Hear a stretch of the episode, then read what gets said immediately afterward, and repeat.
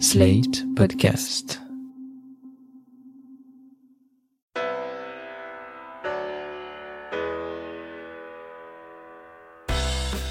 Bonjour et bienvenue dans le monde devant soi. Je suis Christophe Caron et comme chaque semaine, nous allons revenir sur l'actualité française et internationale avec mes deux compères du monde devant soi, Jean-Marie Colombani, directeur de la publication de Slate, et Alain Frachon, éditorialiste au Monde, spécialiste des questions internationales. Bonjour messieurs. Bonjour Christophe. Sera-t-on bientôt déconfiné Si tout se passe bien, les restrictions imposées par le gouvernement seront assouplies le 11 mai.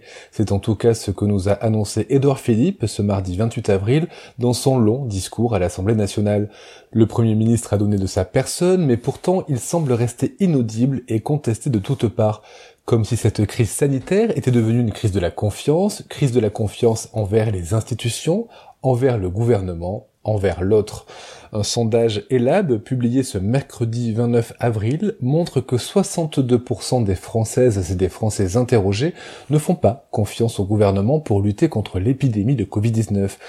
Alain Jean-Marie, est-ce que vous pensez que notre gouvernement, que le gouvernement Philippe et notre présidence, que la présidence Macron aurait pu faire mieux? Ça, je pense qu'on ne le saura jamais parce que c'est un cas de figure qu'il est même difficile d'élaborer même après, une fois que la crise sera finie. J'ai été frappé cette semaine par la parution dans le Financial Times d'une page consacrée au rédacteur en chef de la revue The Lancet, qui est une revue qui fait autorité en matière scientifique et par laquelle passent la plupart des, découvertes scientifiques et qui expliquait qu'au fond le gouvernement britannique avait perdu tout le mois de février à tergiverser avant de s'arrêter sur une stratégie. Je pense qu'on peut appliquer le même reproche euh, au président français et à son premier ministre. Le mois de février a été perdu, faute pour le gouvernement peut-être de mesurer la gravité de la situation et le fait qu'il fallait aller vite, alors qu'un certain nombre de médecins à ce moment-là trépignaient et disaient mais qu'est-ce qu'on attend pour euh, confiner? Donc je pense qu'avec le recul,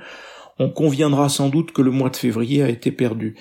Maintenant, sur les mesures de défiance qui sont en gros en moyenne autour de 55% de personnes selon les instituts de sondage qui ne font pas confiance à l'équipe qui dirige le pays pour affronter la crise, il faut introduire deux nuances. La première nuance, c'est quand on regarde ces études d'opinion mesure par mesure. Et on s'aperçoit que la plupart des mesures prises, y compris les plus récentes, sont approuvées, sauf dans un domaine qui est celui de l'école, où là, sur l'école, l'équipe dirigeante reste minoritaire. Et deuxième nuance, c'est l'attitude des, individus ou des responsables politiques concrètement quand ils sont sur le terrain. Et j'ai deux exemples, Christian Jacob et Martine Aubry qui s'exprimaient euh, le même jour. Christian Jacob pour expliquer que d'abord une partie de son groupe s'était abstenue dans le vote sur le texte du Premier ministre Édouard Philippe, mais aussi que concrètement ces élus, lorsqu'ils sont au charbon, lorsqu'ils sont en mairie ou à la tête d'un département ou d'une région, ils sont concrètement dans le dialogue au jour le jour avec le gouvernement pour savoir exactement ce qu'il faut faire, comment ajuster les mesures, comment euh, très précisément et très concrètement faire en sorte que les consignes gouvernementales entrent dans la réalité ou on n'y entre pas selon la situation respective de chaque Et Martine Aubry, c'était aussi flagrant. Les journalistes ont essayé de l'entraîner sur le vote pour ou contre le gouvernement. Elle a balayé l'argument en disant moi je suis voilà est-ce que dans la, les écoles je vais pouvoir faire ce qu'il faut ainsi de suite. Une attitude encore une fois extrêmement constructive euh, et qui n'est pas du tout, j'allais dire, politicienne et qui, de ce point de vue-là, euh, est un petit peu rassurante. Maintenant, il y a une, grande question qui n'est pas réglée, sur laquelle, évidemment, euh, qui est en arrière-fond de tout cela, et qui est, faut-il donner la priorité à la lutte contre le virus ou faut-il désormais donner la priorité à la lutte pour le rétablissement de l'économie? Mais ça, j'imagine qu'on sera amené à en parler un peu plus longtemps dans cette discussion que nous avons aujourd'hui. Jean-Marie, vous avez mentionné le fait que le gouvernement euh, aurait pu ne pas réagir assez tôt, aurait pu ne pas confiner assez tôt. En même temps, était-il possible pour l'exécutif d'annoncer des mesures de confinement strictes dès le mois de février, alors qu'à l'époque, la France n'avait pas du tout conscience de l'importance de l'épidémie à venir? Ma question c'est, est-ce que les Français ont suffisamment confiance de base dans leur gouvernement? Ne sommes-nous pas dans ce que le sénateur Henri Weber, euh, disparu du Covid-19 en début de semaine, ne sommes-nous pas dans ce qu'il appelait euh, la société de défiance et est-ce que cette société de défiance, ce n'est pas quelque chose qui est profondément ancrée en France, et ça depuis bien avant l'épidémie. Alain? Écoutez, la question de la défiance ou de la confiance se pose dans tous les régimes démocratiques. Il y a sur ce point une large documentation de sondages et nous sommes à un point très bas de la confiance accordée à nos institutions et aux gens qui les incarnent dans la plupart des démocraties, avec quelques exceptions, dont l'Allemagne, dont nous pourrons parler un peu plus tard. Mais dans la plupart des démocraties, la confiance dans les dirigeants est très faible. Elle est, c'est particulièrement le cas en France aussi. Alors, Évidemment, il faut, comme l'a fait Jean-Marie, affiner les sondages. On est dans une société de défiance relative à l'égard de nos gouvernants en France, mais l'essentiel des Français ont fait preuve d'une discipline collective de type nordique dans cette première phase du confinement, si je puis m'exprimer ainsi. On a, les Français ont été extraordinairement disciplinés euh, dans ce climat qui n'est pas un climat de confiance dans nos gouvernants, particulièrement en France. Alors, je dirais que cette question-là, elle est cruciale en ce moment. Et j'en reviens à votre première question, Christophe, elle est cruciale en ce moment. Disons qu'il y a deux temps. Le premier temps, je pense qu'il n'y a pas de choix. Le dilemme n'existe pas, il faut casser la propagation du virus, sinon nous aurons un nombre de morts tel, 250, 300 000, etc., que l'économie ne fonctionnera pas. Donc là, il n'y a pas de choix, il y a une priorité politique qui est affichée et qui est exécutée, même si elle l'est avec du retard.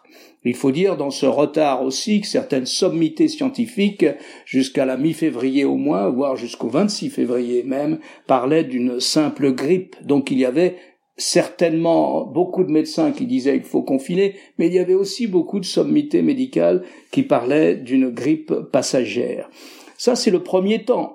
La question de confiance est fondamentale maintenant, dans le deuxième temps, qui est celui du choix, c'est-à-dire de la sortie du confinement.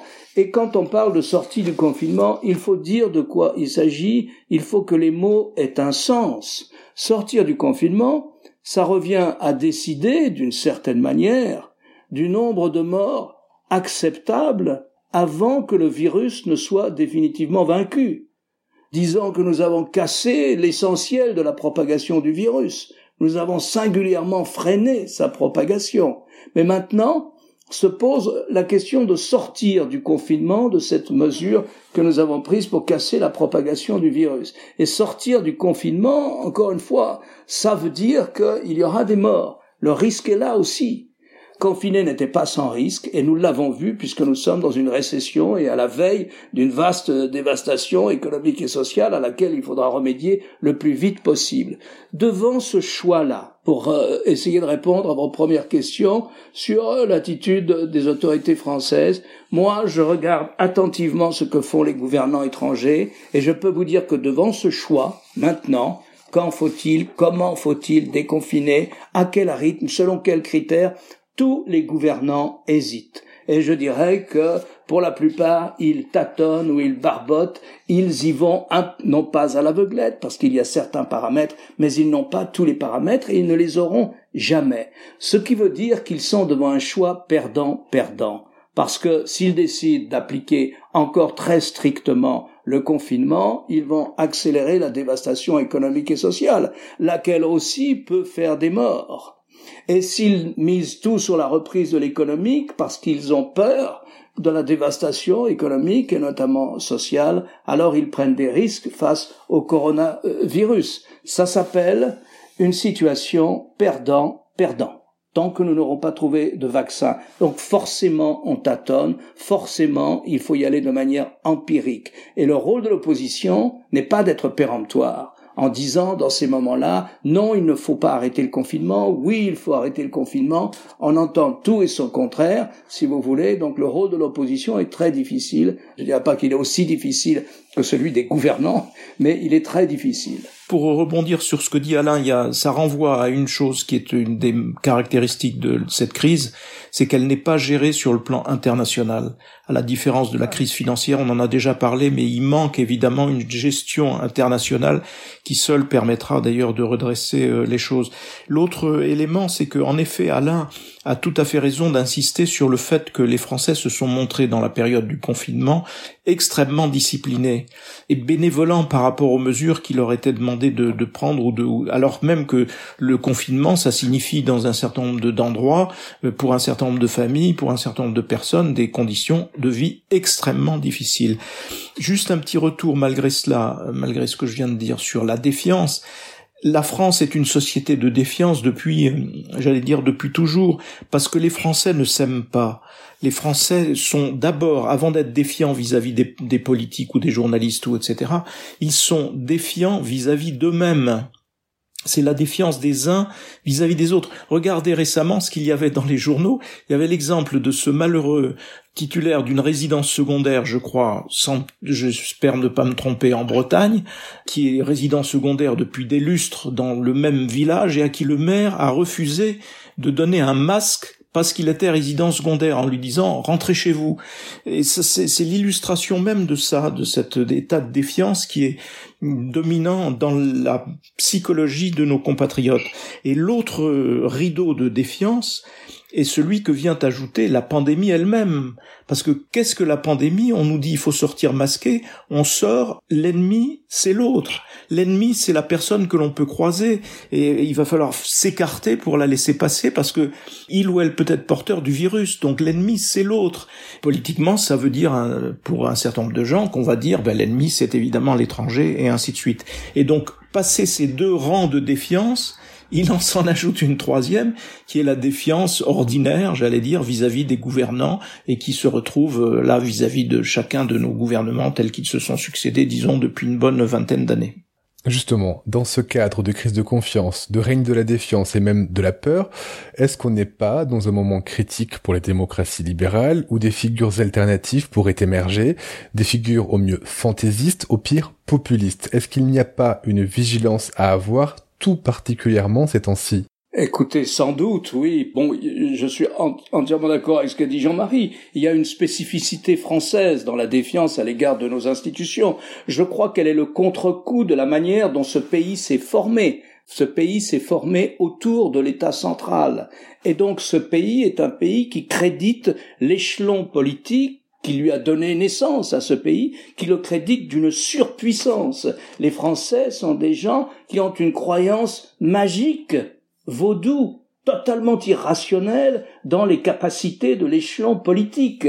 Il y a eu, euh, Jean-Marie et moi, on s'en souvient, au tout début des années 70, en 1974, le programme du Parti socialiste, qui était alors un parti euh, qui a, occupait près de la moitié des sièges à l'Assemblée nationale, un parti qui allait remporter la victoire quelques années plus tard, s'appelait Changer la vie c'est impossible d'avoir, de nommer un programme politique d'un nom comme cela dans un pays anglo-saxon. Et donc, si vous voulez, il y a une part comme de croyance dans la puissance prométhéenne de l'État qui fait que l'insatisfaction à l'égard de l'État, elle est structurelle, elle est permanente, si vous voulez. Elle fait partie du système et c'est donc difficile, oui, pour les gens qui sont élus à un mandat public de l'exercer dans un climat de confiance parce que ces gens-là ne sont pas des magiciens je dirais qu'il y a aussi une autre petite caractéristique française qui est importante dans cette question de la confiance dans les institutions démocratiques. Nous connotons positivement chez nos intellectuels, chez les gens qui sont censés donner du sens, nous accordons positivement euh, un plus, une plus-value à la radicalité. Et donc les intellectuels que nous écoutons, qui sont souvent les plus médiatisés, euh, je ne citerai pas de nom, mais vous les, euh, vous les trouverez facilement, ce sont des gens qui ont traité Nicolas Sarkozy de fasciste, qui traitent Macron très volontiers à la une des magazines de dictateurs, etc., etc. Donc vous avez à la fois une croyance, à mon avis, totalement irrationnelle dans les pouvoirs prométhéens du politique et de l'État, et puis vous avez des intellectuels qui portent une radicalité radicalité laquelle trouve un écho très fort naturellement dans les médias du pays. Alain, vous évoquez la responsabilité des médias et de certaines figures intellectuelles. On peut aussi citer euh, ces chaînes d'infos en édition spéciale depuis euh, plus d'un mois et demi. On n'y parle que de Covid-19, on y anticipe et on entretient les peurs et parfois on y construit aussi des légendes comme celle de Didier Raoult par exemple. Euh, Jean-Marie, est-ce que pour vous, les médias ont une responsabilité particulière dans cette crise de la il serait difficile de ne pas admettre une part de responsabilité de la part des médias, tant le terrain qu'elles occupent est important, et tant elles occupent une place de, pouvoir. C'est plus seulement un contre-pouvoir, les médias aujourd'hui, c'est un pouvoir en, lui-même. Et c'est vrai que le, mur des chaînes info ajoute évidemment euh, à la simplification, et c'est ce qu'a pointé un petit peu Édouard Philippe dans son discours en, en mettant en cause euh, la composition d'un certain nombre de plateaux de, de, télévision, où on a des, des gens qui se revendent d'une expertise et qui ne sont peut-être pas tant des experts, et puis où chacun, euh, journaliste ou, ou invité, euh, croit pouvoir détenir une vérité. Et donc c'est vrai que ça y participe fortement. On peut difficilement s'abstraire aujourd'hui de l'impact euh, des chaînes d'infos et des médias en général sur l'esprit public, mais aussi dans le fait que c'est un aller-retour permanent parce que les responsables politiques, ils sont extrêmement sensibles et on s'aperçoit souvent qu'ils ajustent des décisions ou ils prennent peut-être parfois des mauvaises décisions en fonction de telle ou telle pression euh, médiatique. François Mitterrand parlait de ce point de vue-là de l'univers de la classe il disait la classe politico-médiatique. Il y a aujourd'hui une classe politico-médiatique qui joue en effet son rôle dans l'état dans lequel nous sommes aujourd'hui et dans le, les répercussions. Mais en même temps, il faut reconnaître que cette pandémie et ce virus sont d'un genre très particulier, que la période est inédite. En effet, que les bouleversements sont considérables, qu'on a le sentiment confusément qu'on est entré dans autre chose, et on est entré dans autre chose du jour au lendemain, sans savoir exactement dans quoi nous sommes entrés. Euh, je prendrai juste un seul exemple qui m'a frappé euh, ces jours-ci, Airbus. Airbus, il y a 15 jours, 3 semaines, est au sommet de sa réussite après 30 ans d'efforts. Voilà l'industrie aéronautique européenne devenue la première au monde, avec un carnet de commandes prêt pour les 10 ans qui viennent de carnets de commandes remplis. Et puis du jour au lendemain, tout s'arrête, mais tout s'arrête, et Airbus devient déficitaire, et on va commencer à parler de plans de restructuration, et ainsi de suite. On est passé dans autre chose, et cette autre chose est un inconnu total, et c'est évidemment un facteur euh, d'anxiété. Donc euh, oui, responsabilité des médias, mais oui aussi euh, situation objective particulièrement difficile. Et dans ce flou total dont vous parlez, dans cette ambiance d'anxiété généralisée, il y a une dirigeante qui semble conserver la confiance de son peuple. Cette dirigeante, c'est Angela Merkel, la chancelière allemande. Que fait-elle de mieux que nos gouvernants? Bon, d'abord, c'est une scientifique, euh, donc euh, elle sait ce que c'est que des statistiques, euh, elle sait ce que c'est qu'un échantillon, etc. Elle est habituée à, à, manier ce type de le, type de langage propre à prendre dans toute sa dimension, enfin dans certaines de ses dimensions, une crise épidémique comme celle que nous vivons. Ensuite, eh bien, voilà. Après, c'est le talent politique, ça existe. Hein. Le talent politique, c'est d'avoir un ton, euh, en l'espèce, et ça, c'est ce qui a plu aux Allemands, d'avoir un ton très posé, euh, qui est le contraire d'un ton lyrique. c'est un ton très calme, euh, empirique, pragmatique, etc. Et dans un pays où les gens n'attendent pas tout de l'État central. D'abord parce que c'est un pays qui s'est fait à partir des villes, qui a une histoire particulière en 1945, une constitution particulière en 1945, qui installe un fédéralisme assez poussé, et on pourrait faire remarquer d'ailleurs que dans cette crise, on se demande toujours quel est le système politique le plus opérationnel, les systèmes autoritaires ou bien les systèmes démocratiques. Il faudrait aussi essayer d'établir des comparaisons entre les fédérations ou les systèmes très décentralisés et les systèmes centralisés. Je ne sais d'ailleurs pas quel serait le résultat d'une parière euh, étude. Mais enfin voilà, bon, c'est un pays où dans les sondages, pour en revenir à ce que nous disions précédemment, dans les sondages qui, dans les démocraties occidentales, essayent de scruter le niveau de confiance accordé aux dirigeants, eh bien c'est en Allemagne qu'il est le plus élevé. c'est aux États-Unis qu'il est le plus bas, et c'est en Allemagne qu'il est, le plus élevé. Et c'est vrai que le gouvernement soit à tendance euh, centre-gauche, ou qu'il soit à tendance euh, centre-droit, ou qu'il soit un gouvernement de coalition. Sur l'Allemagne, euh, reconnaissons que il y a un système politique en effet qui est fondamentalement différent, qui est plus où il y a davantage, j'allais dire, d'échelons et donc d'amortisseurs qui font que, contrairement à la France, comme l'a très bien décrit euh, Alain, tout ne dépend pas de l'État et tout ne dépend pas d'une seule personne, la personne du président. C'est vrai que dans les périodes de crise, ce qu'on observe d'une façon générale, c'est un regroupement autour du responsable politique qui est face à la crise et qui incarne le pays. Ça a été vrai dans tous les cas de figure. Aux États-Unis, par exemple, traditionnellement, on dit que on ne se dissocie jamais d'un chef de guerre. De la même façon, François Hollande, face au terrorisme, a trouvé euh, l'adhésion du pays. Euh, Nicolas Sarkozy, face à la crise financière euh, également. François Mitterrand, au moment de la première guerre du Golfe, avait connu un très fort regain de popularité, et ainsi de suite. La situation particulière aujourd'hui, c'est que ça n'est pas le cas. Et du coup, c'est une faiblesse pour Emmanuel Macron de ne pas avoir suscité ou de ne pas être à même encore de susciter ce réflexe de regroupement autour de lui qui tient en effet à des particularités françaises qui sont la constante de sa vie publique et qu'a très bien décrit tout à l'heure euh, Alain. Pour terminer cet épisode, je voudrais qu'on parle de deux leaders qu'on rapproche souvent. L'anglais Boris Johnson et l'américain Donald Trump. Le premier, Boris Johnson, a, dans les premiers temps de l'épidémie, fait le choix de l'immunité collective. Il a entraîné son pays, le Royaume-Uni, dans une stratégie coûteuse en termes de vie. Le Royaume-Uni est le pays qui compte le plus de morts du Covid-19 en Europe, juste derrière l'Italie. Et pourtant, les sujets de la reine ne semblent pas en tenir une extrême rigueur au Premier ministre. Est-ce que je me trompe, Jean-Marie? Non, euh, et d'autant moins rigueur qu'il vient d'avoir un bébé.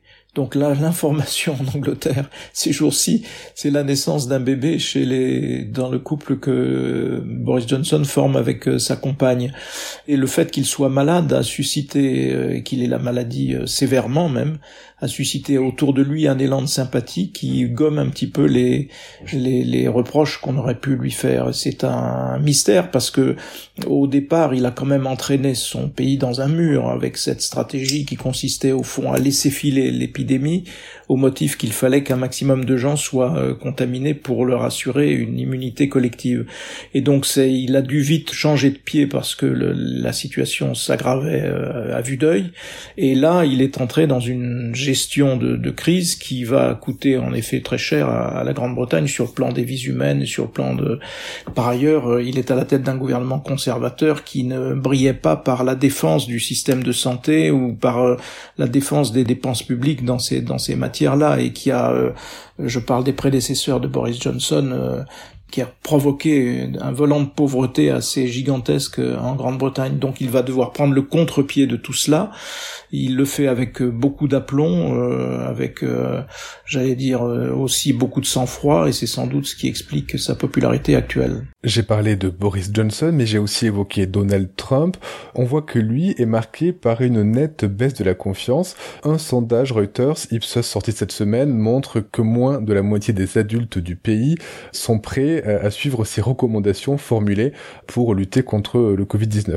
C'est donc une minorité et c'est moins qu'un par rapport au sondage précédent. Est-ce que cette prise de distance avec le président américain est une bonne nouvelle pour le pays Alain? Je ne sais pas si c'est une bonne nouvelle, mais c'est mérité. Cette prise de distance des Américains à l'égard de Donald Trump me paraît largement méritée. On a là, si vous voulez, en réel, une séance de travaux pratiques de ce que donne le populisme au pouvoir. Donc, euh, ce que donne le populisme au pouvoir, c'est quelqu'un qui ne croit pas dans la science, quelqu'un qui s'est permis de dire le contraire de ce que disaient euh, les plus grandes autorités médicales des États-Unis, quelqu'un qui pense qu'il a réponse à tout, quelqu'un qui se sert de son briefing quotidien pour être en campagne électorale, pour parler de lui à tort ou à raison, quelqu'un qui manifeste plus que jamais un narcissisme invraisemblable sur fond d'incompétence tout aussi invraisemblable, eh bien la sanction est là. Elle est d'autant plus là que, pour en revenir au début de notre conversation, les États-Unis, parmi les démocraties occidentales, donc la plus grande des démocraties occidentales, en tout cas la plus puissante, euh, c'est le pays où la confiance dans les institutions de la démocratie est la plus faible.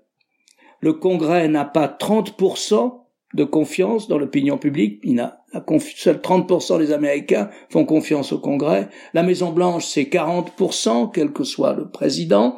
Et euh, la Cour suprême, c'est un peu mieux. Et la seule institution qui bénéficie d'un taux de confiance largement majoritaire, c'est l'armée, avec un nombre d'Américains qui n'est pas négligeable, qui céderait volontiers aux sirènes d'un régime militaire.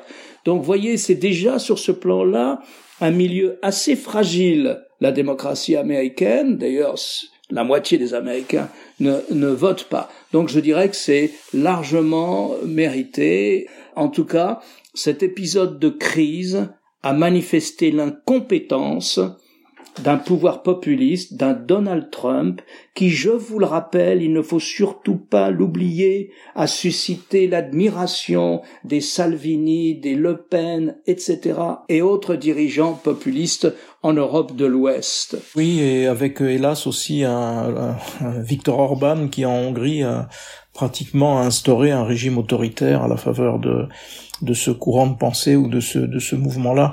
Juste un mot encore sur Donald Trump. Euh, ce qui est d'ailleurs euh, un peu regrettable, c'est qu'il euh, d'une certaine façon un socle de fidèles qui est au-dessus de 40% et qui me paraît encore bien trop élevé. Il y avait dans le New York Times un reportage consacré aux journées à une journée type de Donald Trump qui commence à 5 heures du matin devant le poste de télé et qui se termine le soir devant le poste de télé. Sur Fox News. C'est proprement confondant parce qu'en effet, ça montre quelqu'un qui est exclusivement préoccupé de ce qui se dit de lui, de la façon dont on parle de lui, de la façon dont il va obtenir que l'on parle de lui de telle ou telle façon.